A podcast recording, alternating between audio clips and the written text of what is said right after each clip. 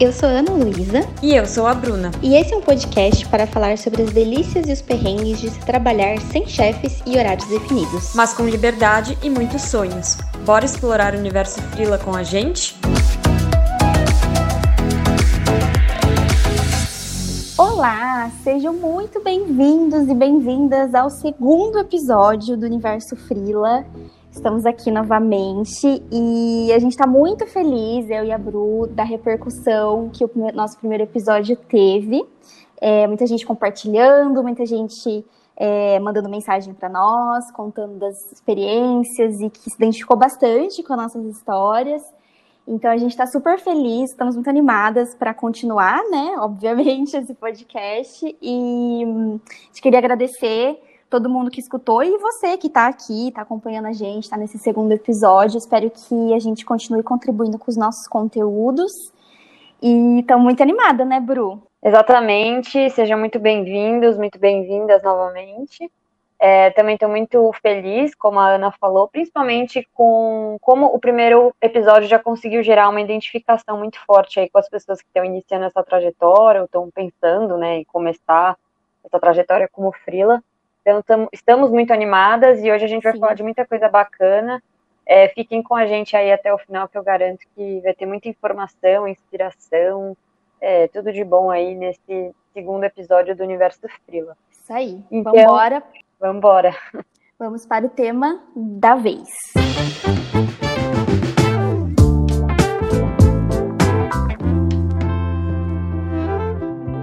Bom, o nosso primeiro bloco é o Papo de Frila e hoje a gente vai falar sobre os desafios do home office.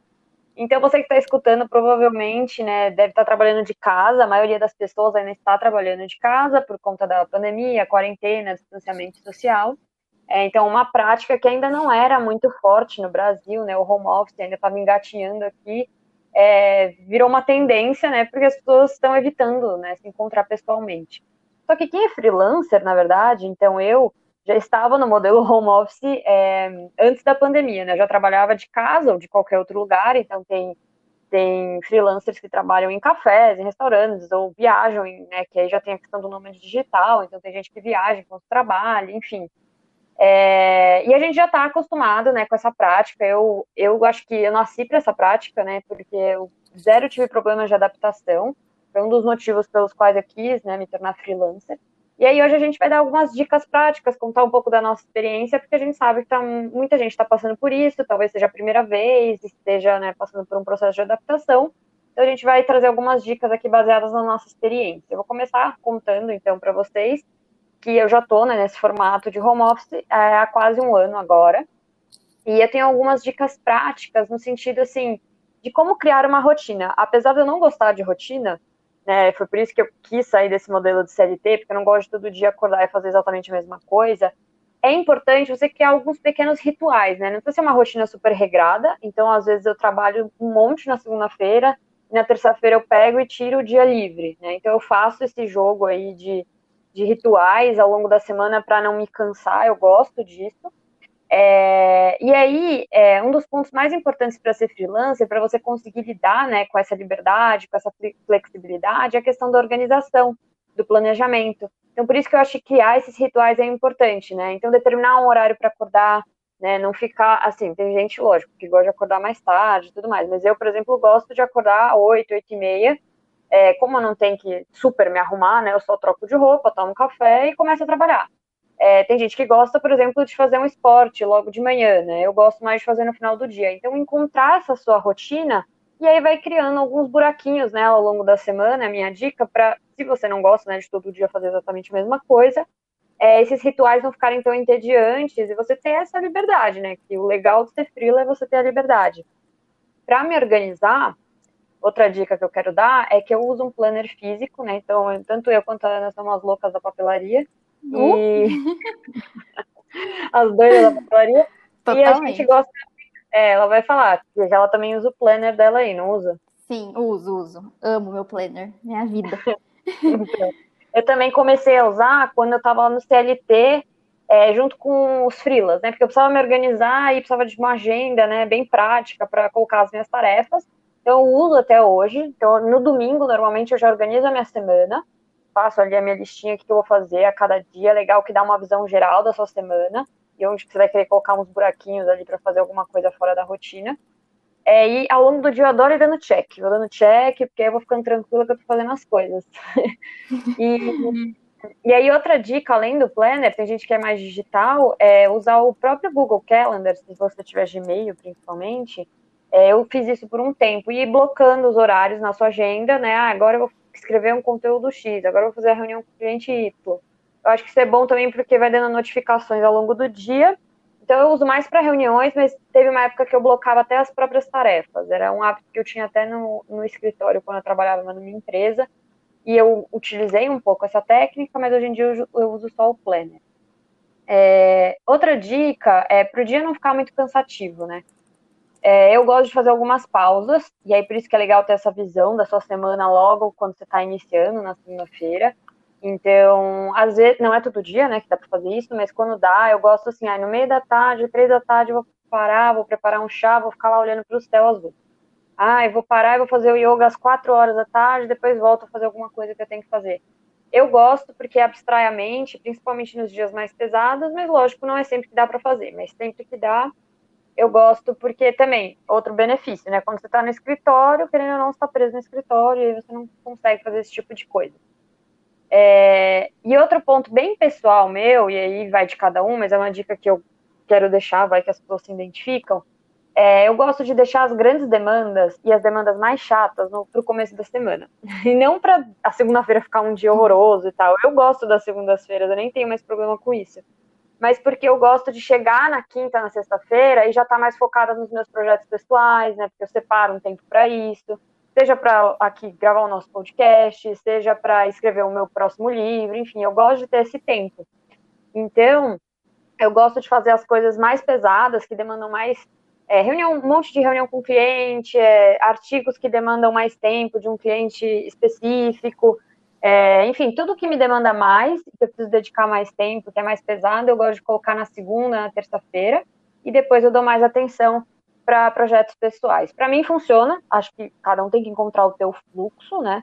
Acho que não tem regra, exatamente ir testando e vendo o que funciona mais para você. Eu gosto desse jeito, porque aí chega sexta-feira, às vezes eu já já consegui completar a minha lista de tarefas e às vezes eu já tiro metade do dia ou quase o dia inteiro para fazer coisas minhas, às vezes nem trabalho. Então, é, essa priorização me ajuda bastante, às vezes até a ter mais fim de semana do que normalmente eu teria. É, dica prática, né? Que é mais pautada na saúde, assim. Tenha um canto legal para você trabalhar.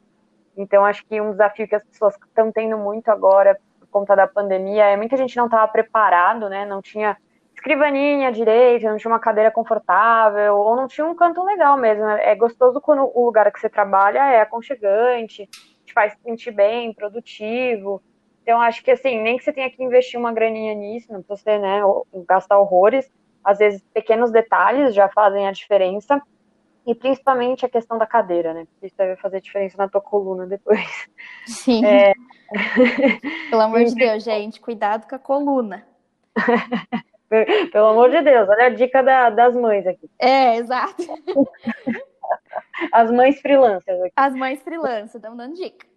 É, então, é, invista, né? Invista um pouquinho nisso, cadeira é caro, a gente sabe, mas né, pega aquele dinheirinho extra e investe nisso, porque principalmente se você for virar é, full-time freelancer, você vai precisar de um canto decente para trabalhar. É, e aí, alguns cuidados, né, que eu gosto de passar como ensinamento, principalmente para quem está começando, está se organizando, está meio perdido ainda. É, não trabalhe mais do que né, o saudável, digamos assim só porque você está trabalhando de casa e aí você tem que criar um equilíbrio, né? Porque a tua casa vira o teu escritório e o teu escritório é a tua casa. Então, como que você vai criar essas barreiras, né? Tem gente que fica super, né, bodeada, né? Porque é, tá trabalhando dentro de casa e aí gosta de justamente ir para para cafés, restaurantes, para dar uma variada, acho que é super válido, aí você consegue criar esse equilíbrio melhor, mas se você, principalmente agora, né, que a gente não tem muita essa opção de ficar saindo, é, talvez é, trabalhar, se você tem essa possibilidade, né? Tem vários ambientes na tua casa, no teu apartamento, escolher um ambiente para o trabalho, e aí tentar separar um pouco as coisas. Nesse lugar você vai mais trabalhar, em outros ambientes você vai ter mais lazer, né, fazer mais hobbies, esse tipo de coisa. E tentar não trabalhar, sei lá, 15 horas por dia, sabe? Porque às vezes a gente vai indo, vai indo, vai indo, e quando viu já passou o dia inteiro é, e não fez nada por você, né? Não, não teve uma pausa, não teve um momento ali de autocuidado, nada. Então, óbvio, alguns momentos, alguns dias talvez você tenha que trabalhar mais, mas isso, o home office, né, o trabalhar em casa, o ser freelancer não significa que você precisa trabalhar 10 horas por dia. Eu tento sempre, é, como eu falei, né, da segunda, na terça até na quarta-feira eu tento trabalhar mais, e aí quinta e sexta eu tento buscar esse equilíbrio, mas eu dificilmente trabalho mais de 8, 9 horas, assim, é uma coisa que eu tento evitar bastante, até pela questão de saúde mental também. É, e para fechar, eu queria deixar um recado é, que, assim, muita gente está tá com dificuldade, né, de se adaptar ao trabalhar em casa, né, nos tempos de pandemia. E, na realidade, o que a gente está vivendo agora não é o normal, né, não é o normal de qualquer pessoa, não é o normal dos freelancers, não é o normal de quem, na verdade, trabalha numa empresa e está de home office, porque a gente não está com a nossa rotina habitual, né, a gente não pode sair, a gente não pode ver as pessoas que a gente está acostumado a ver, a vida social diminuiu muito. Então, é o que eu falei, né? A casa vira escritório, o escritório vira casa, as pessoas às vezes estão com essa dificuldade de se adaptar e, e acha que trabalhar de casa é um saco. E lógico, tem gente que não vai gostar de qualquer jeito, mas eu acho que a mensagem que eu, que eu quero deixar é: esse não é o home office de verdade, esse não é o trabalhar em casa de verdade, né?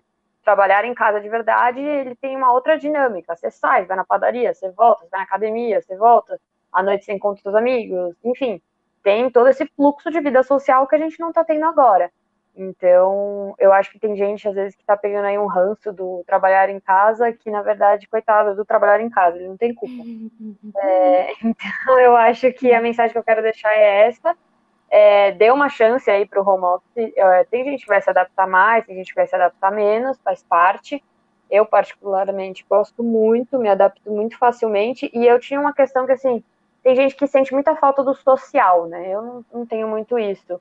É, na verdade, eu tinha mais é de estar no escritório com um monte de gente, mas é o meu perfil, eu sou uma pessoa mais introspectiva. É, e eu acho que voltando à normalidade depois, essa questão de interação pode melhorar um pouco. É, então é isso, era, era isso que eu queria contar um pouquinho da minha experiência, das minhas dicas, e agora eu vou passar a bola para Ana. Uhul!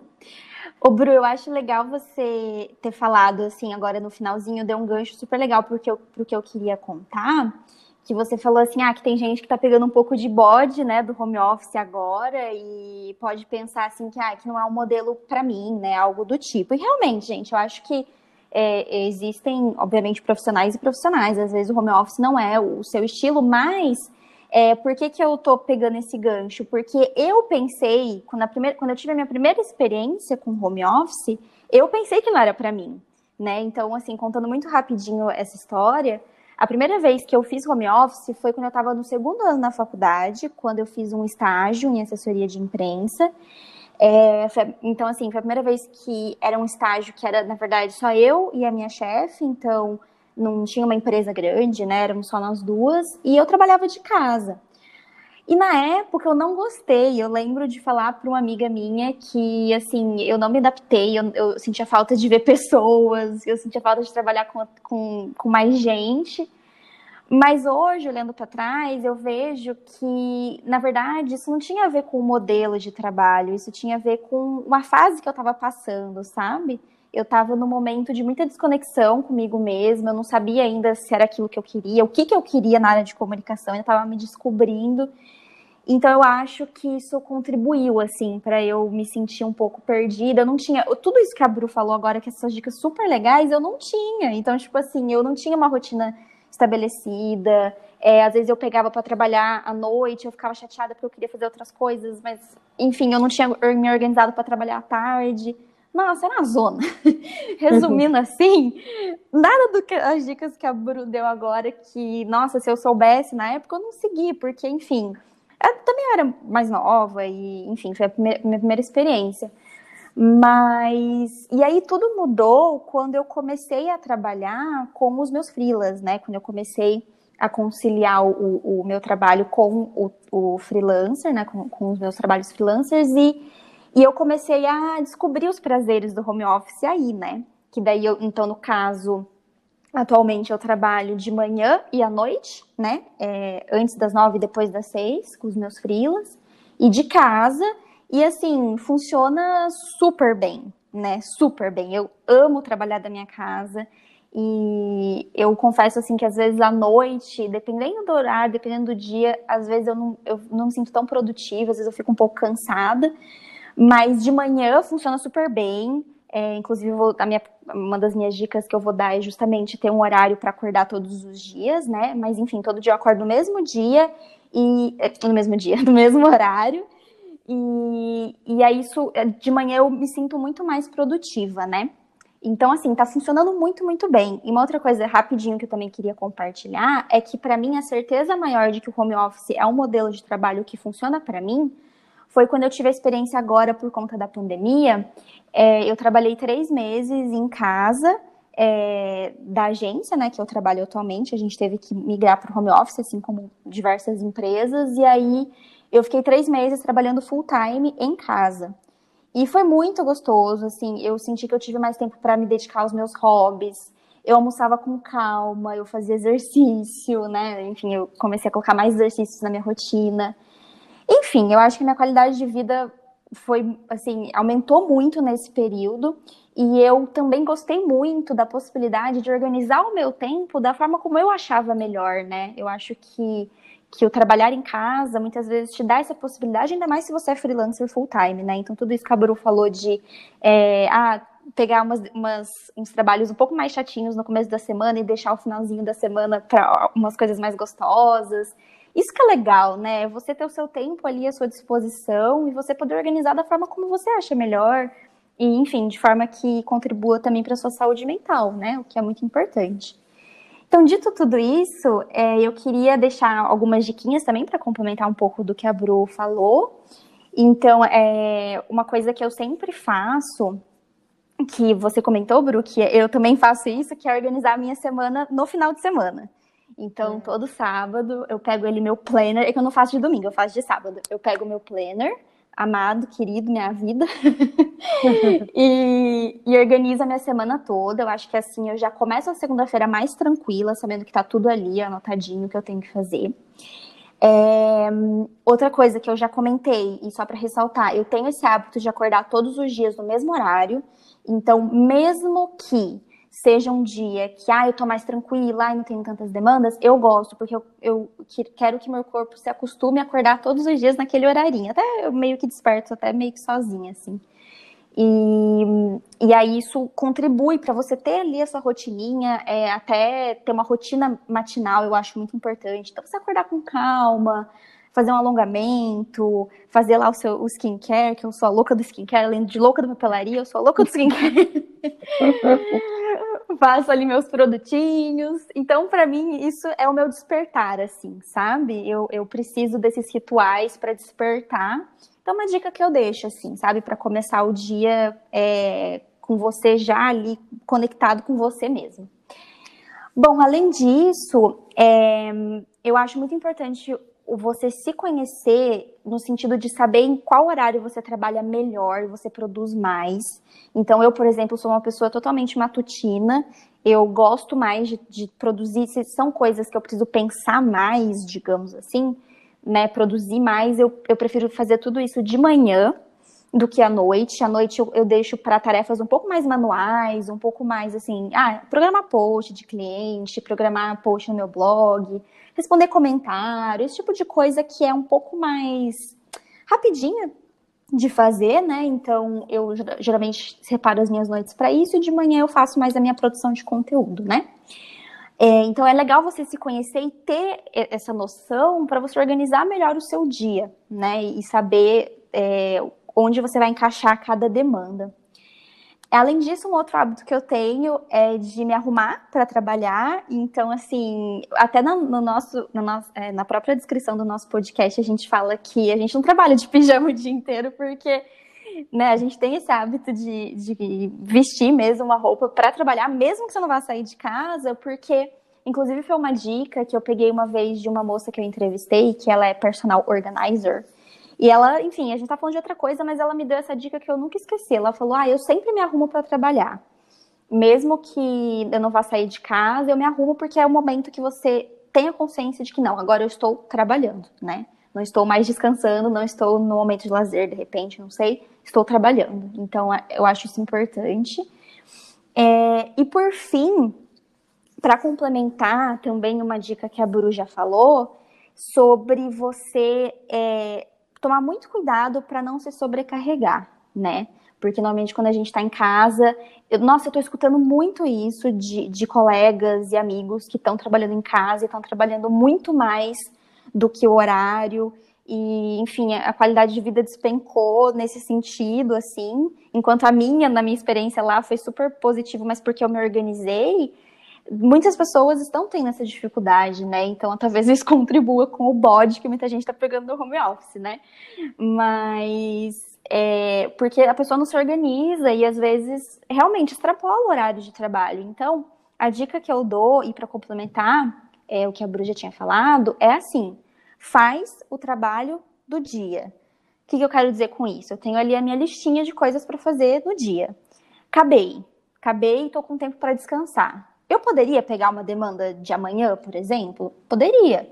Mas eu não vou fazer isso, porque eu já fiz as demandas do meu dia só faria isso se eu de repente precisasse adiantar alguma coisa urgente, mas é, às vezes não é o caso. Então, faz o trabalho do dia, né? Concentra ali a sua produção e acabou, descansa, sabe? O, o, o tem um, um, amigo meu que fala que o ócio criativo é muito importante, né? Para você deixar os seus pensamentos fluírem, ainda mais a gente que trabalha, né, por exemplo, eu e a Bruno, somos escritoras também, então a gente precisa da nossa criatividade, a gente precisa, né, das nossas inspirações. Então, é muito importante ter esse ócio criativo, né, que ele chama, eu acho isso muito legal, que é você não fazer nada, descansar, assistir série, ficar olhando pro teto, sei lá, mas não trabalhar, né?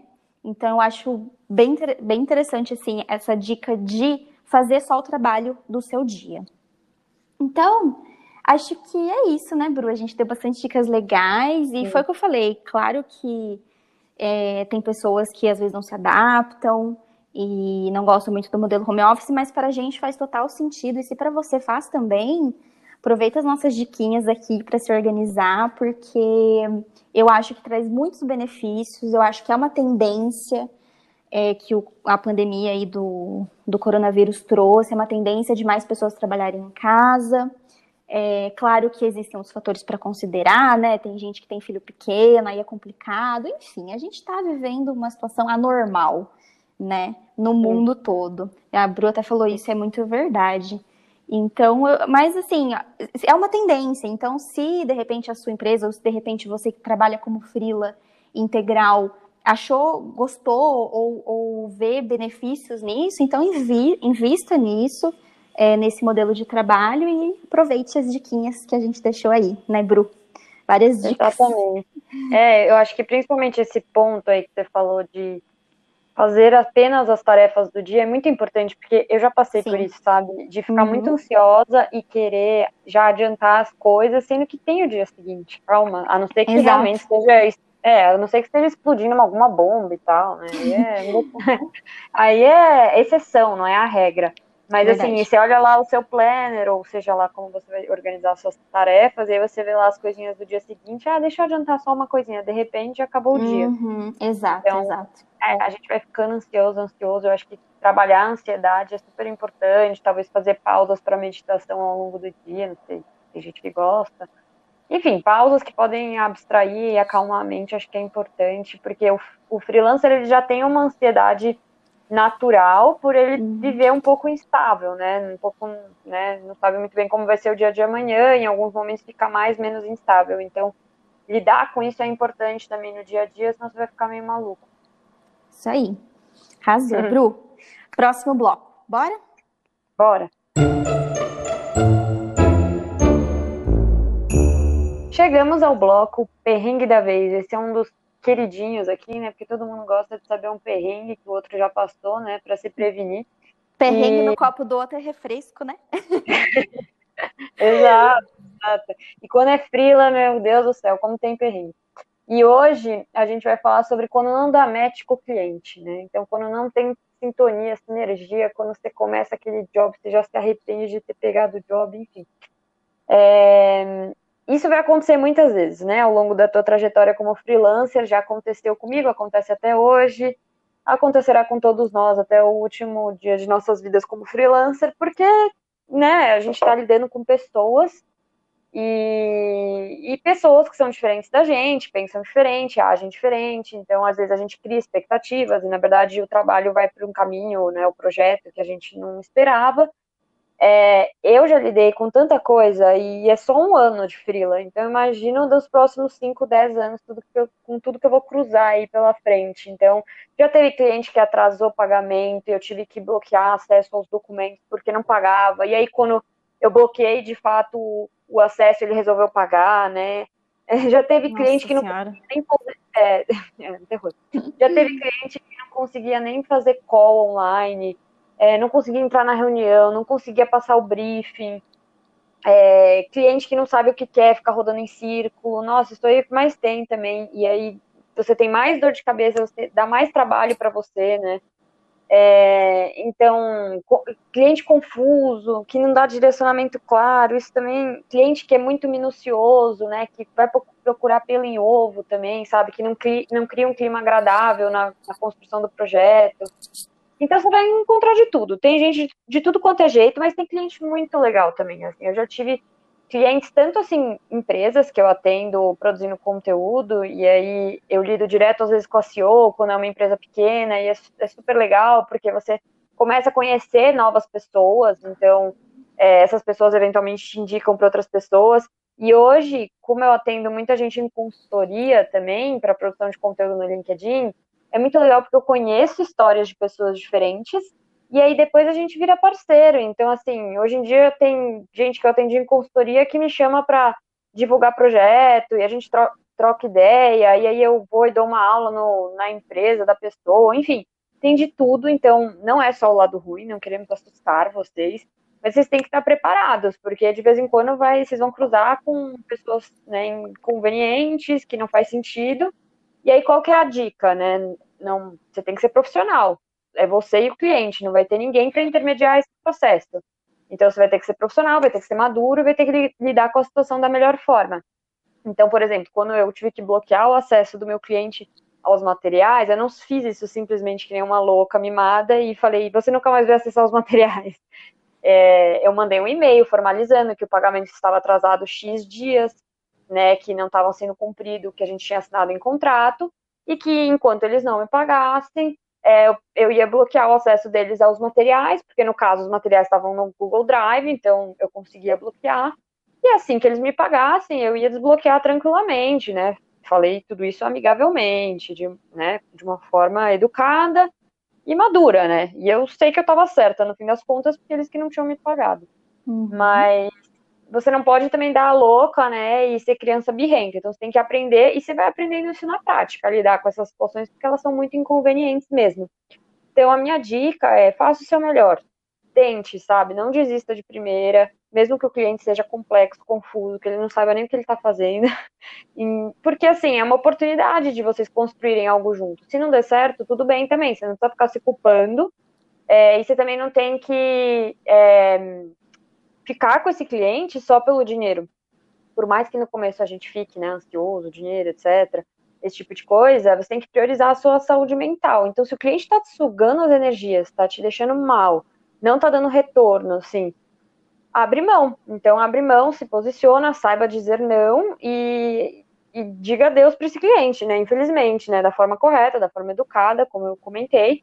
Mas em alguns momentos a gente tem que saber falar não e a gente tem que saber priorizar. O que eu faço muito é colocar na balança. Então, por exemplo, é, esse cliente ele é um pé no saco, mas trabalhar com ele me dá uma puta visibilidade, então eu vou segurar mais um pouco para ter botar os trabalhos no portfólio porque vai valer a pena. Ah, então eu tento equilibrar e seguro mais um pouco. Agora, se é um cliente pequeno que não me dá visibilidade nenhuma, só me traz pepino, me paga mal, é, então eu não vou ficar com esse cliente, né? Então você vai colocando na balança e vai sentindo, vale a pena segurar mais um pouco, porque tem algum benefício além do financeiro, ou não tem nenhum benefício, nem financeiro, não tá valendo a pena em nada. É, então, faz esse exercício, coloca na balança e não tenha medo de abrir mão, sabe? Eu acho que se não tá dando certo, eu acho que assim, eu escolhi ser freelancer porque eu não quero ter que lidar com chefe, eu não quero ter que lidar com gente que não tem total sinergia comigo e tudo mais. Em alguns momentos eu abro mão e eu tenho que lidar. Mas, sei lá, 90% dos meus clientes eu quero que funcione, que dê certo. Os outros 10, 20% ali, sei lá, a gente vai levando e vai vendo como que, que, que rola. Mas no geral, eu não quero ter esse tipo de dor de cabeça e eu sempre vou equilibrando para ver o que faz sentido, porque senão a gente tem que abrir mão sem medo que coisas melhores virão. Eu acho que eu acredito muito nisso. E aí, um último exemplo que eu queria dar, quando eu comecei com o Freela, eu estava com um cliente que era bem grande, né? Ele representava uma boa parcela ali da minha renda na época. Não, não lembro agora quanto exatamente, mas era o maior cliente que eu tinha. Então eu saí do emprego CLT, eu tava com esse cliente, tranquilona, uhul, né? Tinha esse e alguns outros. E começou a dar muito. Não tava dando certo. Eu já sabia que não tava dando muito certo, mas eu achei que podia dar certo. E eu fui segurando, fui segurando, mas não tava dando certo. E aí, é, em novembro ou outubro, não me lembro, acho que foi em novembro, eu decidi que eu ia abrir mão, porque apesar dele ser uma boa parte da minha renda, não estava dando certo o cliente estava me cobrando de coisas que não faziam sentido, que não eram alinhadas, era confuso, não conseguia é, direcionar o briefing, não, não, tinha os objetivos dele claros, a gente não conseguia andar com as coisas. E estava ainda me cobrando sobre coisas que não faziam sentido, eu falei, eu vou abrir mão. E assim, eu estava tão sugada por aquele cliente que eu, eu nem, nem pensei muito duas vezes.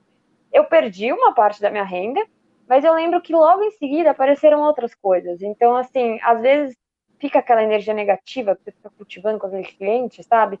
E eu acho que faz mais mal e você acaba cultivando essa energia negativa que afasta outras possibilidades, outros caminhos. Então, lógico, se for uma questão financeira muito, muito urgente, se você realmente precisa muito do dinheiro, segura as pontas. Mas, uhum. no geral, tenta equilibrar e tenta priorizar a sua saúde mental e, enfim, coisas que realmente valem a pena, né? Acho que no começo a gente acaba abrindo mão de muita coisa e tudo mais, mas eu acho que faz sentido sempre fazer essa reflexão e é uma coisa que você vai pegando jeito, vai, vai tendo mais jogo de cintura ao longo dos anos também, conforme você vai ficando mais experiente. É, o atendimento ao cliente, né, Bru, ele é uma coisa, é um, uma habilidade que a gente tem que desenvolver, Sim. né? Eu, eu lembro que, assim, quando eu saí é, é, da agência que eu trabalhei, a primeira agência que eu trabalhei, eu era na parte do digital e tinha a, a área de atendimento. Eu lembro que eu olhava para aquele povo do atendimento e falava, meu Deus, que paciência que tem que é. ter, é. né? E aí, enfim, agora a gente se, quando a gente é, é frila, a gente se vê na posição de, de atendimento, de digital, de redação, de tudo, todas as, as como fala? As, áreas áreas, né, que tem numa, numa agência, a gente é tudo em um só, então a gente tem que fazer esse atendimento, né? Não tem muito como. E assim, só comentando rapidinho o que você falou desse perrengue que é, é realmente muito relevante que todo mundo saiba. Eu ouvi uma vez, né, é, de uma colega que existem clientes que não são para nós, né? Então é isso. Eu acho assim que eu já passei por situações, é, apesar da minha experiência é, ser mais curta do que a da Bru, eu também já passei por situações de, obviamente, todo mundo passa, né, gente? De clientes é, dando alguns relaxos e realmente a nossa vontade é de fazer uma birra, de largar, de, né, de desistir, mas a gente tem que ser muito profissional e, enfim, tem que pontuar tudo do, jeito, do melhor jeito possível, né? E, e eu concordo muito, assim, que, é, que o, o lance é colocar na balança para ver se vale a pena ou não continuar, né? Se, ah, o cliente, foi exatamente como você falou, assim, ah, o cliente está dando muita visibilidade, poxa, está dando um retorno financeiro legal, mas é isso aqui não está muito legal. Tá, coloca na balança, o que está pesando mais, né? Então a gente tem que, fazer, tem que ter esse jogo de cintura, né? O tempo todo. Então foi, foi muito importante ter falado isso, Bru, porque muitas pessoas vão passar por isso, faz parte, gente. Exatamente, faz parte, não fiquem ansiosos, fiquem um pouquinho, mas não muito. E bola para frente, que eu falei, ao longo dos anos você vai pegando jeito. Às vezes você começa a ficar tão calejado também que é uma coisa é, que acontece hoje em verdade. dia. E quando eu já estou montando a proposta para o cliente, ou o cliente está me abordando, eu já vou sentindo ali como que é esse é. cliente, como que ele, como que ele conduz o, o processo inicial é, para a gente se conhecer, como que ele me passa o briefing do job que ele está querendo que eu envie uma proposta. Se a pessoa já é super confusa, já não dá muito match, eu já nem, eu já nem continuo, sabe? Porque Óbvio, não é sempre que você vai fazer isso, né? Às vezes tem que dar uma chance, mas tem aqueles sinais às vezes. Então você vai ficando tão calejado que você já vai ficando mais experiente, já vai pegando mão, você já vai entendendo o que, que vale a pena, o que, que não vale. E o que, que não vale, você vai passando para frente e, e, vida que segue. Isso mesmo. Beleza, então vamos pro próximo. Chega de perrengue, vamos falar de conquistas agora. Isso aí, chega de perrengue, agora é coisa boa.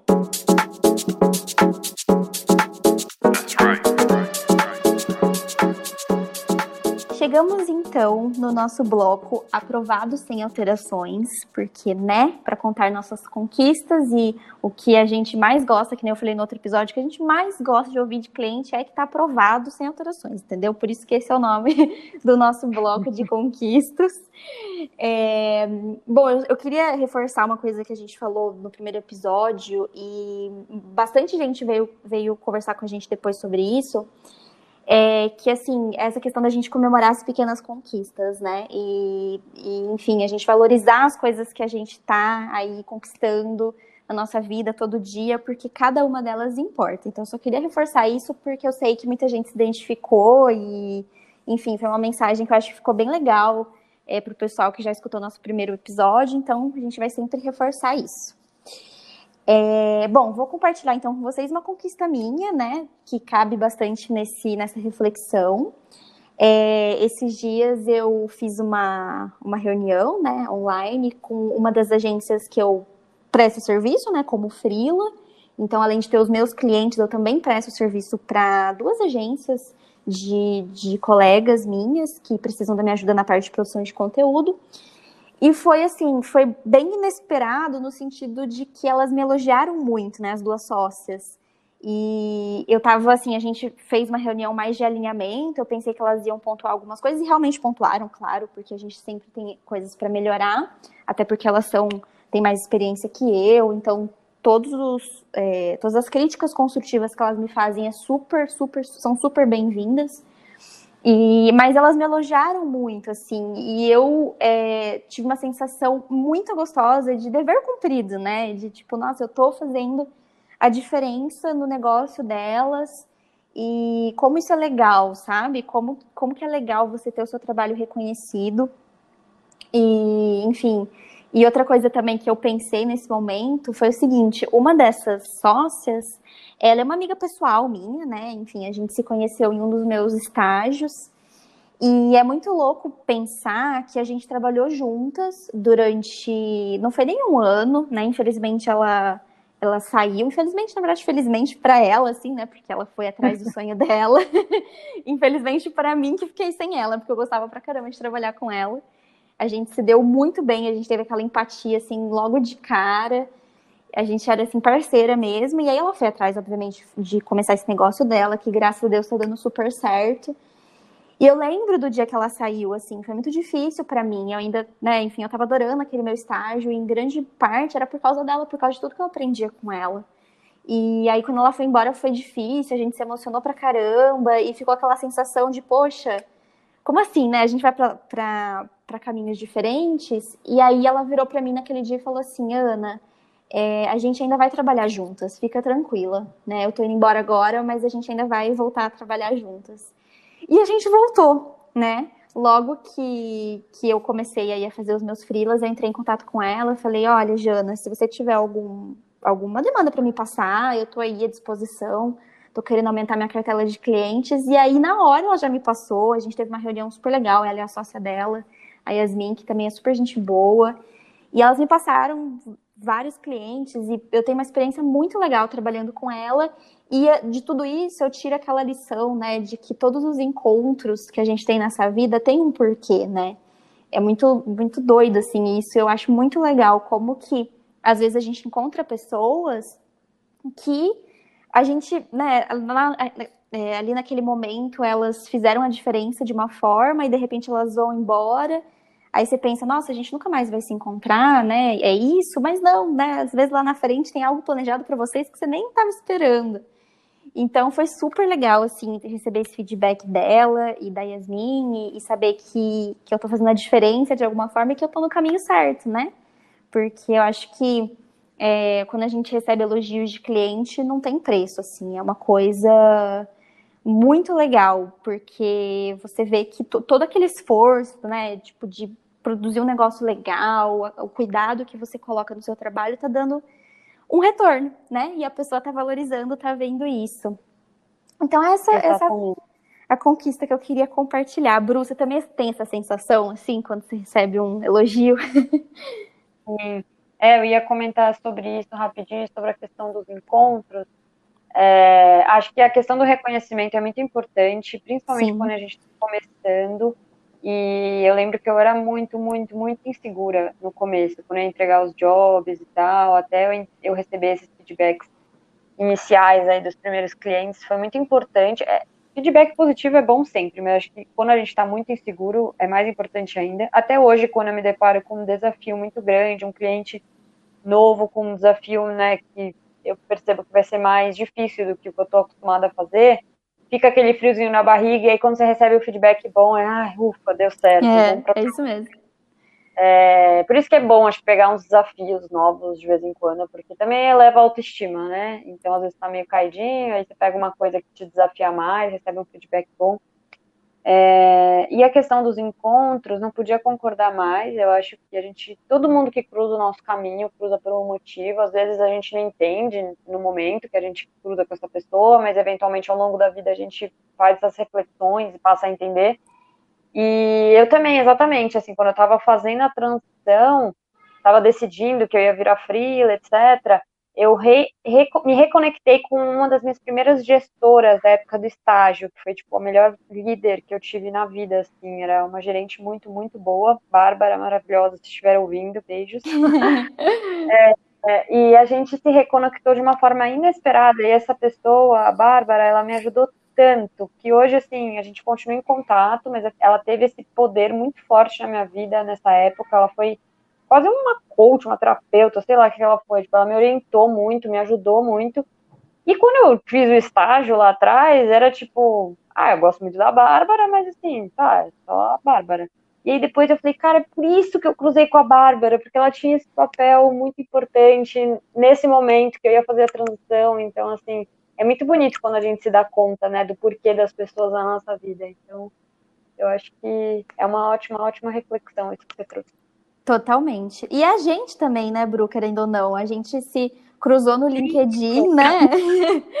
e, nossa, quem, imagina, quem, quem, eu não ia esperar, assim, depois que eu me conectei lá com você no LinkedIn, a gente começou a conversar, falei, quando que a gente ia esperar que a gente ia fazer um projeto juntas, né? Então... Exato. Vou te contar rapidinho, vou contar aqui pra todo mundo, um dia era sábado, acho que era sábado, não, não era sábado, era um dia de semana, acho que era quinta. E eu tava lá, e aí você, eu já te seguia no Instagram, e aí eu via toda hora umas coisinhas legais que você postava. Ah, essa, essa Ana posta umas coisas que eu gosto, ela gosta às vezes umas coisas que eu.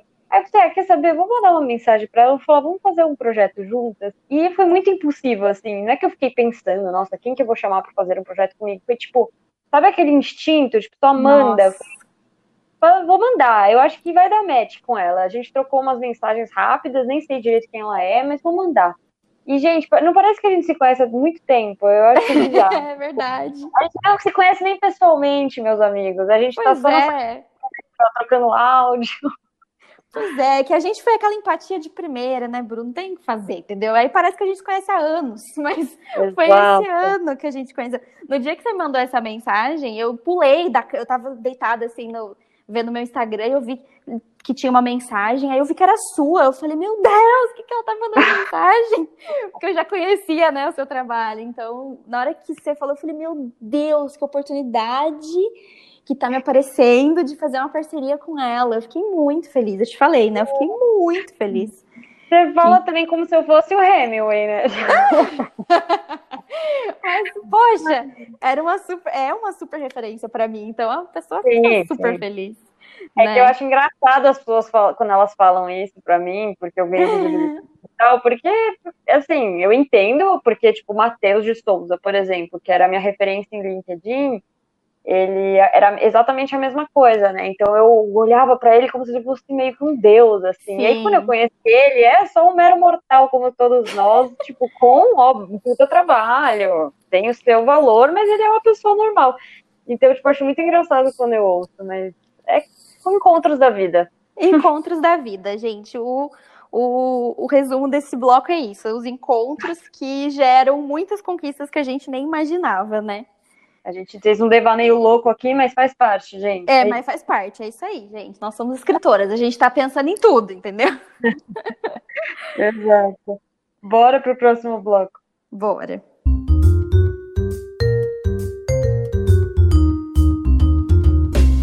Bom, gente, agora nós vamos apresentar um bloco que a gente não falou no outro episódio, porque a gente vai alternar esse bloco com o de Frila para Frila. O de Frila para Frila é o nosso bloco de dicas e esse agora ele chama Reflexão Solta, que né, são os nossos pensamentos, mensagens, enfim, coisas que a gente quer compartilhar com vocês para acabar assim o episódio de uma forma mais bonitinha, com né, uma coisa bonita, uma mensagem legal. E, enfim, aqui vai um pouco de tudo e o assunto da vez que eu e a Bru separamos aqui para conversar com vocês é um assunto muito importante, muito legal, que é o autocuidado, né? Sobretudo o autocuidado nesse período de pandemia. É, eu acho essa palavra assim muito bonita, autocuidado, a ideia de você é, cuidar de você mesmo, sabe? Eu acho isso. Eu, eu lembro que logo quando eu comecei a estudar mais o, essas, esses assuntos de desenvolvimento pessoal, de comportamento humano, eu lembro que esse tema em especial sempre me chamou muita atenção. E o que eu queria falar aqui hoje é o seguinte, para mim, o autocuidado, ele está muito relacionado principalmente com skincare, né? Eu até já falei aqui um pouco, eu amo skincare. Inclusive, lá no meu Instagram eu dou algumas dicas baseadas nas, nas minhas experiências com produtos, né? Enfim. É claro que eu não sou especialista, não sou dermato, nada do tipo, eu só conto realmente as minhas experiências, né? E para mim, o, o, skincare, quando eu tô ali cuidando da minha pele, quando eu tô até mesmo pesquisando alguma coisa, para mim isso é um momento de muita conexão comigo.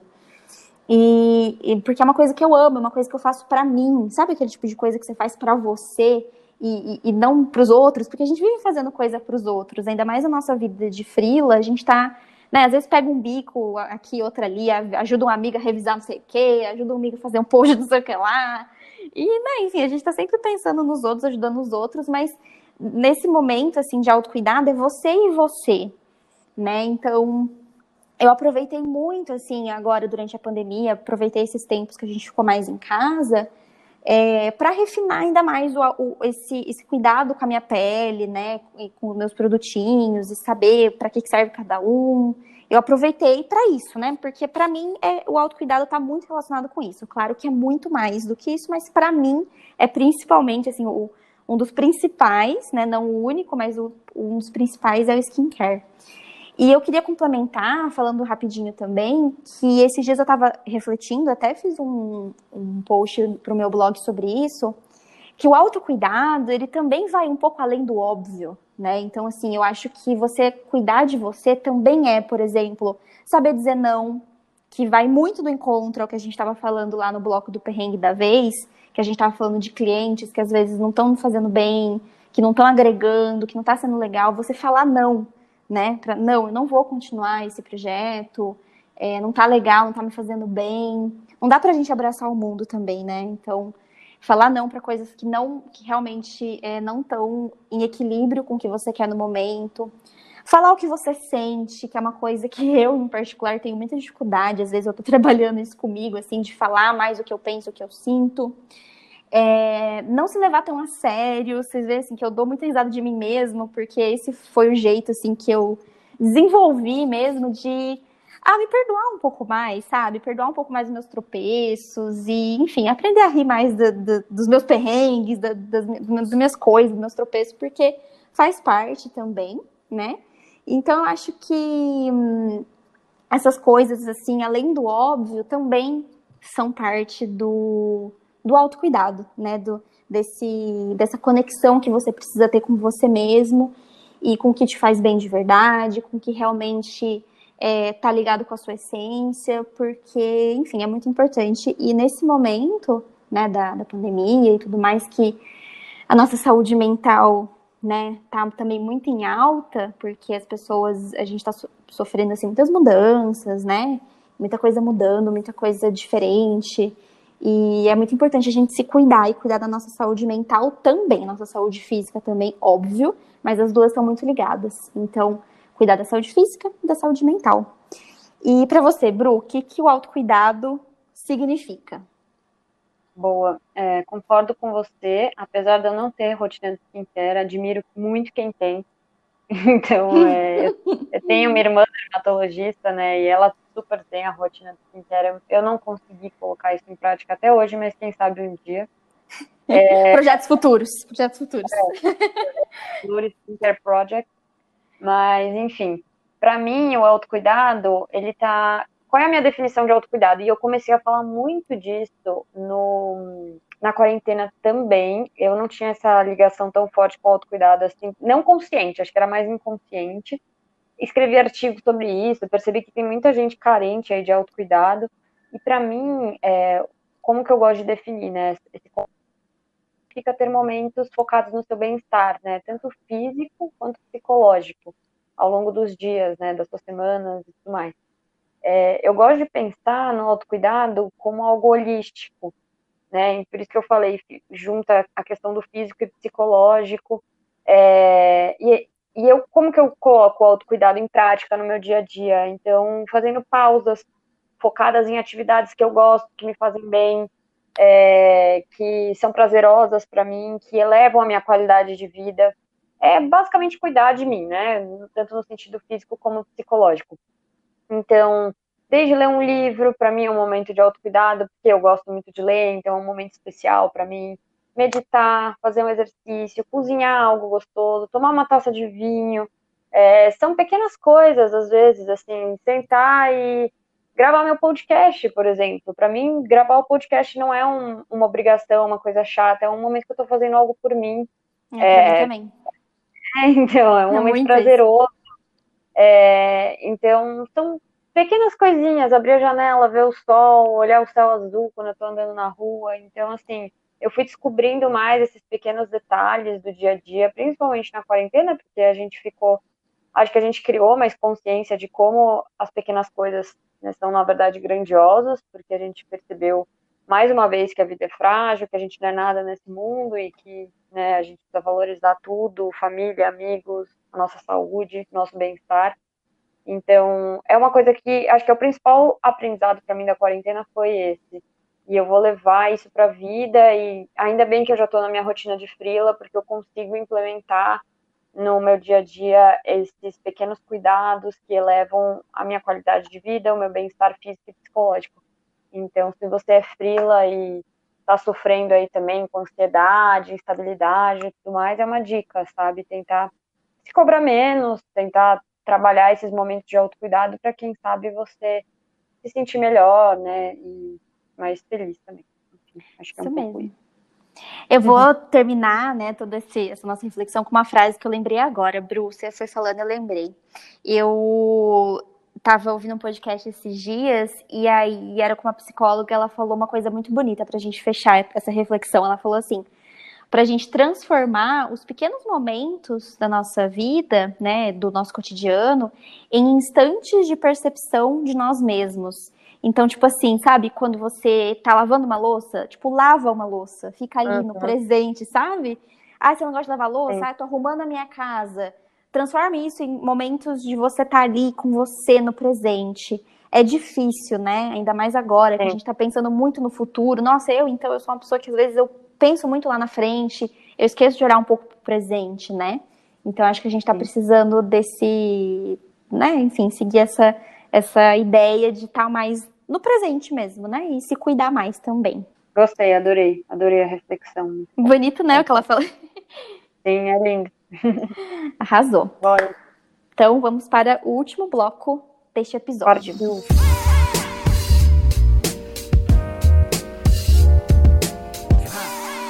Chegamos ao último bloco, o famoso Manda Jobs.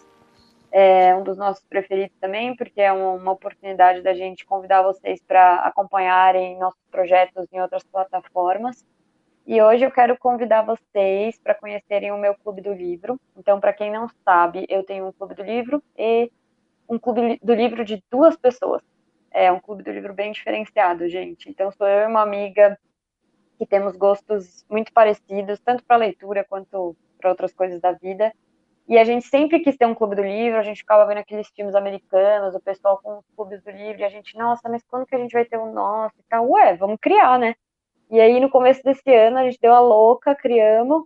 É, o clube se chama Sonhos de Anne, que é inspirado na Anne do, da série Anne with an E do livro, né, Anne de Green Gables. Muitos de vocês que acompanham a gente provavelmente conhecem, porque todo mundo que gosta do nosso trabalho tem esse mesmo estilo e, enfim, gosta desse tipo de conteúdo de série.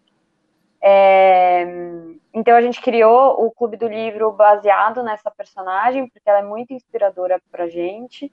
E o Clube do Livro, assim, ele não é temático, nada. A gente começou até lendo alguns livros da Anne, a gente leu os três primeiros, mas aí a gente, enfim, largou por vários motivos que você vai descobrir se você acompanhar a gente.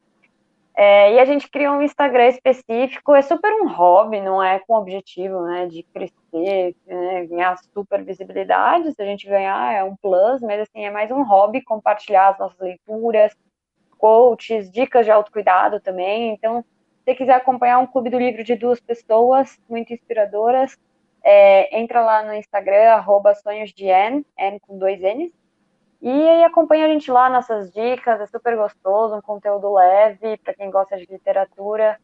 É, a gente está lá de braços abertos para receber vocês. Ai, é muito lindo. Gente, sigam, porque, sério, para você que gosta de livro, seguir esses perfis, assim, literários é muito gostoso, né, Bru? E, e o de vocês, é. nossa, tá muito legal, tá muito gostoso. Eu tô amando gente, os conteúdos. É, e a gente dá umas dicas, esqueci de falar isso, desculpa, mas a gente dá umas dicas também para você criar o seu clube do livro. Legal. Então, a gente dá, a gente, por exemplo, criou um clube do livro de duas pessoas e a gente foi criando o nosso fluxo. Então, a gente dá algumas dicas, conta como foi o processo, para quem quiser também criar o seu, que às vezes as pessoas não sabem por onde começar, então a gente ajuda nesse processo do jeito que a gente sabe, né? Contando as nossas experiências. Isso mesmo, é, porque a gente conta experiências, né? É, exatamente. E aí, qual que é a sua dica? Minha dica é de um outro projeto também, que eu lancei é, em agosto, junto com o nosso podcast. Eu também lancei esse com uma amiga, que é o Borboleta Criativa. Borboleta Criativa é um projeto é, de Instagram também, então é o arroba borboleta.criativa. É meu e de uma amiga, Larissa, uma amiga muito querida minha, que a gente queria, na verdade, já fazia bastante tempo, criar alguma coisa juntas, e a gente pensou, por que não né? Nós, é, a Larissa também é escritora, também é produtora de conteúdo, como eu e a Bru. E ela também, assim, tem uma, uma personalidade, gostos muito parecidos com o nosso, então a gente, eu e ela tivemos também essa conexão, assim, muito logo de cara. E a, e a gente pensou assim, ah, por que não criarmos um conteúdo para pessoas que, assim como nós, trabalham com criatividade, né? Eu acho que às vezes quando a gente fala de criatividade, pensamento criativo, acho que às vezes algumas pessoas ainda pensam isso como algo muito, ai, uma inspiração divina, ai, um negócio que vem na hora e, e tem hora que não vem, é. e, né? Eu acho que a criatividade está muito nesse lugar, assim, num pedestal. E o que a gente quer trazer com esse projeto é inspirar as pessoas a, a ter mais criatividade no seu dia a dia e mostrar que é algo do cotidiano, sabe? Não é algo tão longe de, da gente assim. O pensamento criativo está em todos os dias, a gente pode achar inspiração em tudo, né? É, então, a gente está lá dando dicas é, de como você pode exercitar o pensamento criativo no seu dia a dia. A gente traz também algumas inspirações criativas, inclusive a Anne, é, da, da uhum. série, foi nossa, uma das nossas inspirações criativas. É, que a gente postou lá sobre ela, afinal de contas, na série, ela é assim a criatividade dela é uma coisa que, que é muito marcante, né, na série toda, Sim. então por isso que a gente resolveu trazer ela. Então é isso aí, estamos produzindo uns conteúdos bem legais e convido vocês a seguirem lá. Então, só lembrando, o arroba é borboleta.criativa. E aí, se você também quiser conhecer mais rápido, é só entrar lá no meu Instagram e clicar no link da bio que direciona para esse projeto.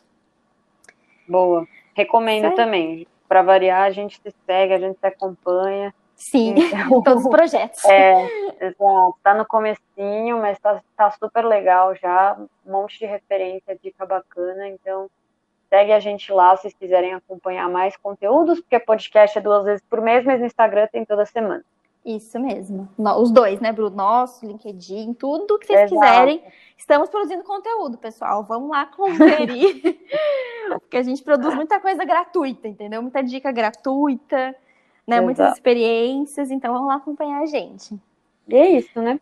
Isso aí. Gente, espero que vocês tenham gostado desse segundo episódio e compartilhem, né? Enfim, a gente deixa aqui o, o pedido, né? Enfim, para compartilhar com amigos, família, enfim, qualquer pessoa que vocês achem que pode se beneficiar, né, Bruco, com nossas dicas, com nossas experiências e esperamos que a gente continue inspirando vocês nessa vida louca de frila que a gente tanto ama. Exato, eu queria agradecer também por ter acompanhado a gente aí nesse segundo episódio e fica ligado que mês que vem tem mais. É, em breve a gente também vai trazer convidados, então muita coisa boa aí vai rolar. Hashtag vem coisa boa por aí. Eu amo essa hashtag. Vem coisa boa por aí. Exatamente. Então é isso. Isso aí, pessoal. Obrigada. Um beijo.